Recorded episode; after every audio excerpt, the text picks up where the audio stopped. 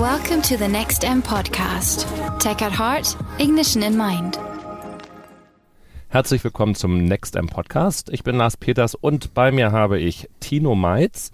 Er forscht zu kognitionspsychologischen Aspekten der Informationsverarbeitung. Das klingt ganz aufregend, darüber wollen wir mehr wissen.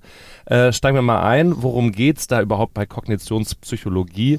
Da geht es ums Verstehen, wie man Informationen aufnimmt, oder? Ja, hallo. Ähm, darum geht es auch. Genau, es geht um den Prozess. Also bevor wir überhaupt über Wirkungsprozesse, wie wir was finden, äh, reden, sprechen wir in der, in der kognitionspsychologisch geprägten Medienpsychologie darüber, welche Aufmerksamkeitsressourcen stellen wir eigentlich für die Verarbeitung von Medienangeboten zur Verfügung welche strukturellen Merkmale müssen Medienangebote haben, damit wir überhaupt davon ausgehen können, dass etwas nicht nur kurzzeitig wahrgenommen wurde, sondern langfristig gespeichert wird. Also das ist ja für uns immer ein zweiteiliger Prozess. Es muss kognitiv Aufmerksamkeit bereitgestellt werden und dann sollte es im besten Fall memoriert werden, also langfristig abrufbar sein, als Schema zum Beispiel. Für wen ist das jetzt wichtig? Also ist das wichtig, forscht man des Forschungswillen oder hat das mhm. tatsächlich auch einen praktischen Nutzen? Also ich würde erstmal sagen, es sind absolute Grundlagenforschungsergebnisse, die aber einen essentiellen Nutzen für wahnsinnig viele Anwendungsbereiche haben. Die klassische Kognitionspsychologie ist jetzt vielleicht nicht so stark im Bereich der persuasiven Kommunikation, wozu wir ja auch werbliche Kommunikationsangebote zählen würden, mhm. zu sehen. Aber wenn Sie in die, in die Lernforschung zum Beispiel schauen, alle Menschen, die Kinder haben, wissen ganz klar, es gibt Lehrbücher für Kinder, die sind bebildert, nicht bebildert, reiner Text. Und natürlich fragt man sich als Elternteil, wie lernen Kinder denn jetzt besser? Ist es unterstützend oder nicht unterstützend, wenn wir es grafisch aufbereiten? Die Debatte in Deutschland um die Digitalisierung im didaktischen Bereich zeigt ganz, ganz deutlich, dass wir eigentlich sehr, sehr stark uns verlassen sollten auf Ergebnisse der kognitiven Lernforschung. Und wenn Sie das Ganze dann in den Unterhaltungsbereich oder in den Informationsbereich äh, bringen, wenn die Frage im Raum steht, ob wir ein klassisches redaktionelles Medium im Printbereich zur Verfügung haben, dieses rezipieren, wie kann ich den gleichen Content in digitalen Umgebungen und vor allen Dingen auch im, im Mobile-Media-Bereich, wie kann ich das darstellen? es gibt sehr spezifische äh, Unterschiede, die einfach mit der Plattform, auf der etwas dargestellt äh, wird, zu tun haben und die dann auch kognitiv unterschiedliche Effekte zeigen.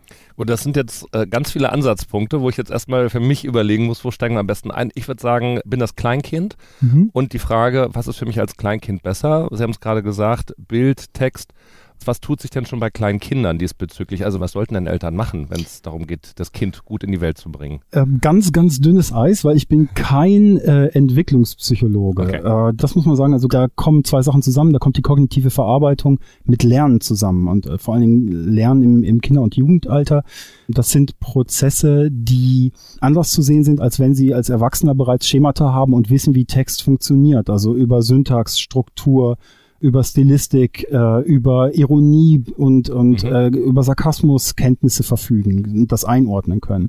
Wenn wir uns zum Beispiel anschauen, äh, dass, dass Kinder über Lesefähigkeiten bereits verfügen, dann sehen wir, dass die kognitive Aufwendung, die dafür notwendig ist, den Sinn zu verstehen, so hoch ist, dass tatsächlich bei der propositionalen Verarbeitung, wie wir es nennen, ganz andere Hirnareale angesprochen werden, eine höhere Aufmerksamkeitsallokation notwendig ist und was wir fast über jede Mediengattung, über jeden Umweltreiz wissen, je mehr Aufmerksamkeitsressourcen wir zur Verfügung stellen müssen und tatsächlich einsetzen, desto höher ist dann tatsächlich auch die Verarbeitungsleistung. Also im besten Fall bis hin zur Memorierung.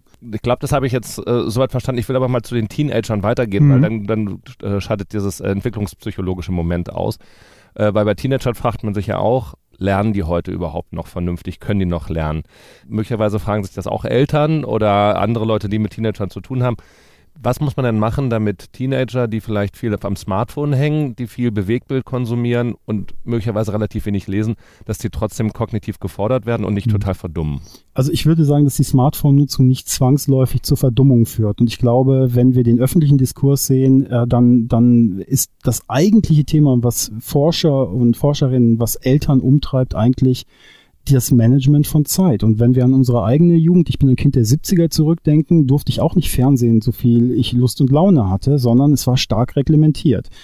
Das heißt, ich würde gar nicht eine Gattung gegen eine andere ausspielen. Mhm. Ähm, natürlich ist es vollkommen klar, genauso wie wir nicht, äh, als das Privatfernsehen eingeführt wurde, 24 Stunden Fernsehen schauen durften, sollten Kinder heute nicht 24 Stunden ein Smartphone zur freien Verfügung haben, weil dann ist es natürlich wahrscheinlich, dass unterhaltende Angebote oder Impression Management. Das ist ganz, ganz wichtig natürlich auch in der Entwicklung. Darum sind soziale Medien auch wichtig, dass ich mich vergleichen kann, dass ich Upward Comparisons habe, dass ich also mich an Idealen, an Role Models orientieren kann, aber dass ich auch in meiner eigenen Peer Group meinen sozialen Status durchaus äh, taxieren kann, dann ist das eine sinnvolle Funktion. Das heißt aber nicht, dass Kinder nicht lesen sollten. Und das ist aber meines Erachtens eher eine Erziehungsaufgabe anstatt äh, die Schuld eines einzelnen Mediums, was wir haben. Und wenn Sie beispielsweise schauen im Büchermarkt, ein Phänomen wie Harry Potter ist zu einem Zeitpunkt entstanden, als es digitalen Medien bereits gab. Und trotzdem waren die Buchverkäufe hoch, weil Kinder durchaus lesen und dazu auch angeleitet werden sollten, weil die Frage natürlich eine andere ist, weil wir hier eine kontinuierliche mit Konzentration verbundene Verarbeitung haben, die vor allen Dingen ein gewisses Wissen mit der Textgattung voraussetzt, die Lesefähigkeit benötigt und tatsächlich andere Hirnareale anspricht als der Konsum von Bewegtbild. Ihre Forschung geht ja auch mit hervor, dass äh, längere Texte durchaus äh, längerfristigen kognitiven Erfolg haben, bei mhm. denen, die es gelesen haben, als kurze Aufbereitung. Was heißt denn sowas für zum Beispiel für einen Harry Potter oder für Bücher? Sollte man tatsächlich das alte haptische Buch lesen oder hat man auch eine Chance, mit dem Kindle damit weiterzukommen? Ich glaube, dass der, der Unterschied zwischen dem alten haptischen Buch ähm, sicherlich in der Sensorik zum Kindle zu sehen ist. Allerdings äh, soweit es meine Kenntnis ist, gibt es durchaus Studien zu E-Readern, die keine signifikanten Unterschiede zwischen dem Lesen an einem E-Reader äh, zu dem klassischen gedruckten Buch haben. Was es aber gibt, sind Unterschiede wenn wir jetzt nicht mehr über spezielle Medientechnologien sprechen, die für das Lesen geschaffen worden sind, sondern wenn man die gleichen Inhalte in bestehende Medienumfelder in der digitalen Welt überführt, wenn man die Texte kürzen muss beispielsweise. Also für Social Media zum Beispiel. Für Social Media. Also die Versuche, die wir gemacht haben oder die Experimentalforschung, die, die auch äh, aus, von Kolleginnen und Kollegen vorgelegt wird, zeigt äh, eindeutig, das ist zwar für den Leseprozess, jetzt sprechen wir natürlich vor allen Dingen über Student Sample, also Menschen, von denen wir ausgehen können oder ausgehen sollten, dass sie über Lesefähigkeiten verfügen, dass der Leseprozess auch im Online-Bereich einfach, gerade eben, wenn wir Thread-basierte oder Feed-basierte Informationsangebote haben, von der tatsächlichen Art des Lesens, von der äh, Unterscheidung, was ist wichtig, nicht wichtig, vergleichbar ist, aber wir haben unterschiedliche Effekte in Hinsicht auf die Memorierung. Das hat einen klaren Grund. Wir sind es eigentlich gewohnt, einen Text natürlich von links nach rechts und von oben nach unten zu lesen, aber sobald wir in einem Lerntext Verständnisschwierigkeiten haben, was machen wir? Wir springen im Text zurück.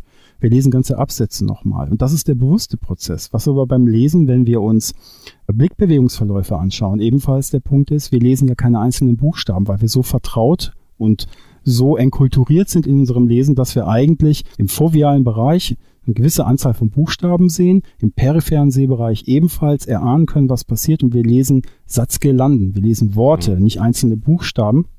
Und immer dann, wenn wir aber auf Inhalte stoßen, die schwierig sind, gibt es etwas, das ist eigentlich ein rückwärtiges Lesen, das ist unbewusst, das sind sogenannte Regressionen. Wir springen zurück im Text. Wenn Sie Bewegtbild haben oder einen Podcast haben oder Informationen haben, die in irgendeiner Weise sequenziell, also verkürzt aufbereitet wurden, wird dieses regressive Lesen, das Zurückspringen, sehr erschwert oder ist einfach aus technischen Gegebenheiten überhaupt nicht möglich. Mhm. Und das sorgt dafür, dass sie keine Rekapitulationsfähigkeit haben bei der Verarbeitung. Das ist ein unglaublicher Vorteil vom Text lesen, dass sie selber die Leserichtung bestimmen können, zurückgehen können. Keiner hält ein YouTube-Video an, um nochmal die letzten 20 Sekunden zu hören. In ja, der Regel. schon, um es nochmal ein bisschen besser zu verstehen, aber es ist eben nicht so einfach, wie es wenn man so einen Text von der Zeitung, von der Zeitschrift, einem Buch vor sich liegen hat und dann tatsächlich einfach nochmal schnell zurückblättert. Und das ist vor allen Dingen dann, ist es ein absolut bewusster Prozess, dass Sie sagen, in einem How-to-Video, dass Sie jetzt zurückgehen an eine gewisse Stelle, um etwas zu hören. Aber wenn Sie einen Livestream einer Rede hören, dann spulen sie in der Regel nicht zurück. Wenn sie den gleichen Text vorliegen hätten, würden sie den kritischer und anders kommentieren. Kann man denn äh, genau beziffern, wie viel besser die Erinnerung ist oder die kognitive Verarbeitung, wenn man dann eben so einen längeren Text hat, wo dieses Springen möglich ist im Vergleich zu mhm. kürzeren Texten oder anders aufbereiteten Texten?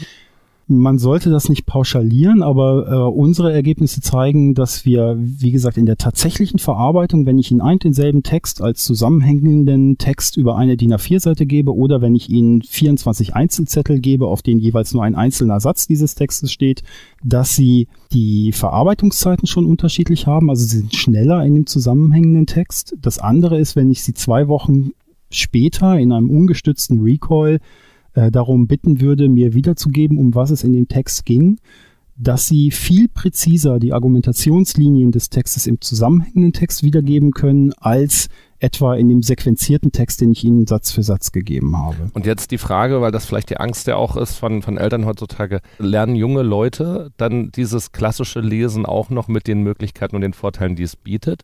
Oder sind die durch die digitalen äh, aufbereiteten Medien so stark auf die kurzen Texte fokussiert, dass sie dazu gar nicht mehr in der Lage sind oder das nicht kennen, schlicht und ergreifend? Das ist ja eine Befürchtung, die den Teil der Bildungsforscher letztendlich haben. Ich denke aber, da springe ich wieder zurück an den Punkt, das ist eine Erziehungsfrage. Mhm. Also es gibt durchaus auch Vorteile von kurzen Texten. Es gibt auch durchaus Vorteile davon, informatorisch einfach äh, zu sagen, es darf eine digitale Umgebung sein. Aber wir wissen genau, dass das Lesen von Text eigentlich ein kontinuierlicher Lernprozess ist, wo wir einfach Konzentrationsfähigkeit benötigen. Und die haben wir in der Regel überhaupt nicht abgefordert, wenn wir sequenzierte kurze Texte einfach in den digitalen Medien haben. Jetzt sind ja in der heutigen Welt Bilder einfach wahnsinnig wichtig. Mhm. Also wenn wir jetzt sogar die Social Media Angebote noch weiter spinnen, das kommt man zu Snapchat oder, oder, Instagram, wo man das Gefühl hat, das sind ja nur reine Bilderbücher. Mhm. Wie wichtig ist denn dieses Zusammenspiel von Bild und Text, um mhm. äh, tatsächlich auch besser Dinge behalten zu können? Es kommt drauf an. Also es gibt Situationen, in denen Bildwelten unglaublich hilfreich sind. Es gibt auch andere Kontexte, in denen Bildwelten sehr stark stören können. Ein gutes Beispiel ist einfach etwas, was im, im US-amerikanischen Bereich äh, bei klassischen Textbooks an Universitäten passiert. Also jedes Einführungswerk in den USA ist sehr stark bebildert. Ähm, es gibt allerdings keine hinreichenden Befunde dazu, dass diese Bebilderung für den Lernprozess hilft. Mhm. Wenn man sich allerdings anschaut, was man alles mit Text tun könnte, dann fällt einem etwas ein, was wir alle im Grunde genommen im redaktionellen Umfeld kennen, dass wir Texte auch grafisch wahrnehmen. Wir arbeiten mit Zwischenüberschriften an. Wir haben gelernt, dass wenn ein Absatz gesetzt wird, anscheinend eine wichtige Information endet und ein anderer Aspekt kommt. Und diese Schemata, die wir über das Lesen haben, spielen eine erhebliche Rolle für die Verarbeitung. Die interessante Frage ist, wo macht Bild Sinn? Die Hirnareale, die in der Verarbeitung beteiligt sind, sind komplett unterschiedliche Bereiche. Also die visuelle Verarbeitung ist ein anderer kortikaler Bereich als die Schriftverarbeitung. Das Sprechen ist wiederum ein anderer Bereich als das Hören.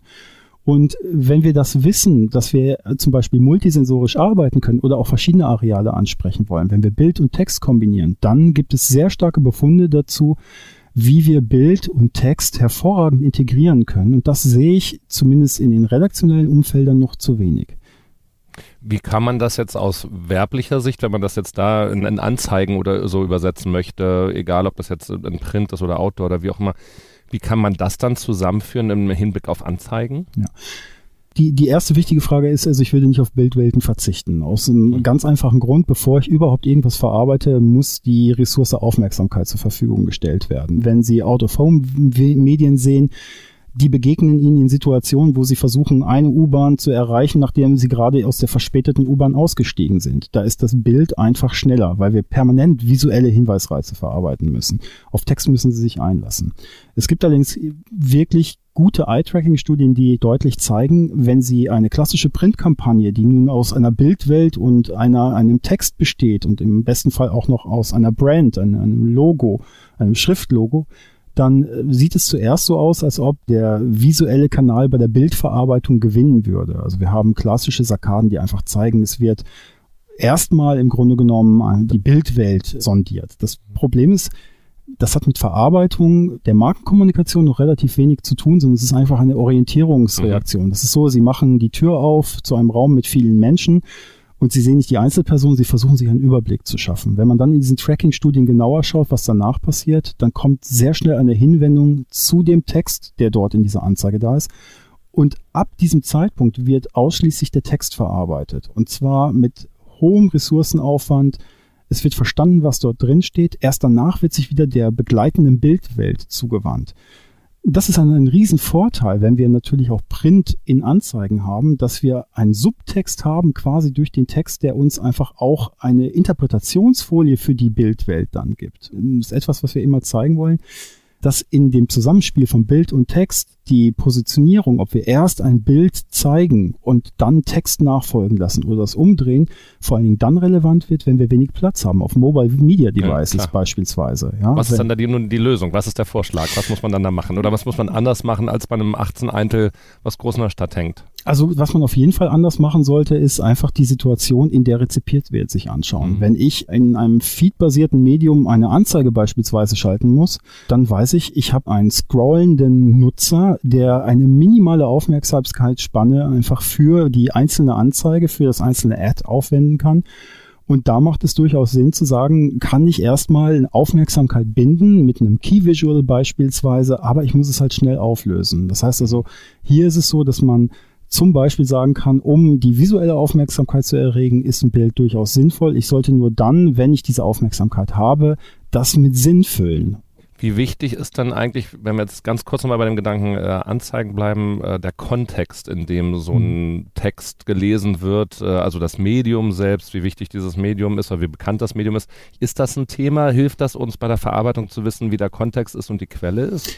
Der Kontext spielt eine, eine erhebliche Rolle. Also wir haben an anderen Studien gezeigt, was passiert eigentlich, wenn ich eine seriöse Information. Sie kennen das aus dem Bereich beispielsweise klassischen Pro Bono-Kampagnen, die wir machen für irgendeine NGO. Äh, was wird gerne gemacht? Man nimmt diese, diese Videokampagne oder irgendwie eine Printkampagne und man ist ganz stolz darauf und man postet sie zum Beispiel auf YouTube. Ähm, das Problem ist, der Kontext ist weg. Also es gibt einfach keine Möglichkeit mehr aufzuhalten, dass es geteilt wird, in andere Kontexte gesetzt wird. Und was wir halt sehen, ist, dass die, die Aussage von solchen Kampagnen, dass der Kontext erhebliche Auswirkungen darauf hat, wie die Glaubwürdigkeit die Kampagne eigentlich ist. Wir haben es getestet an verschiedenen Medienumgebungen, klassisches Online-News-Magazin, wo die Kampagne eingebettet wurde und im Kontext über das Problem von Adipositas gesprochen wurde, dann das Ganze in dem Blog und als Facebook-Post. Mhm. Und das in der Zielgruppe repräsentativ für Baden-Württemberg durch alle weiterführenden Schulformen, wo wir eine Sache gesehen haben. In der Zielgruppe, die immer als die Generation Facebook und Social Media gesehen wird, sind zwar diese Nutzerinnen und Nutzer vertraut mit dieser Medienumgebung, aber die höchste Glaubwürdigkeit, die äh, Credibility der vermeintlichen Autorin oder des Autors anging, haben die klassischen Online-News-Seiten absoluten Vorrang gehabt. Das mhm. heißt also, Content und die Kontextualisierung meiner Botschaften hat erhebliche Ausmaße. Das nehme ich so hin und bedanke mich ganz herzlich für die wahnsinnig spannenden Informationen. Herzlichen Dank. Ich danke Ihnen für das Gespräch.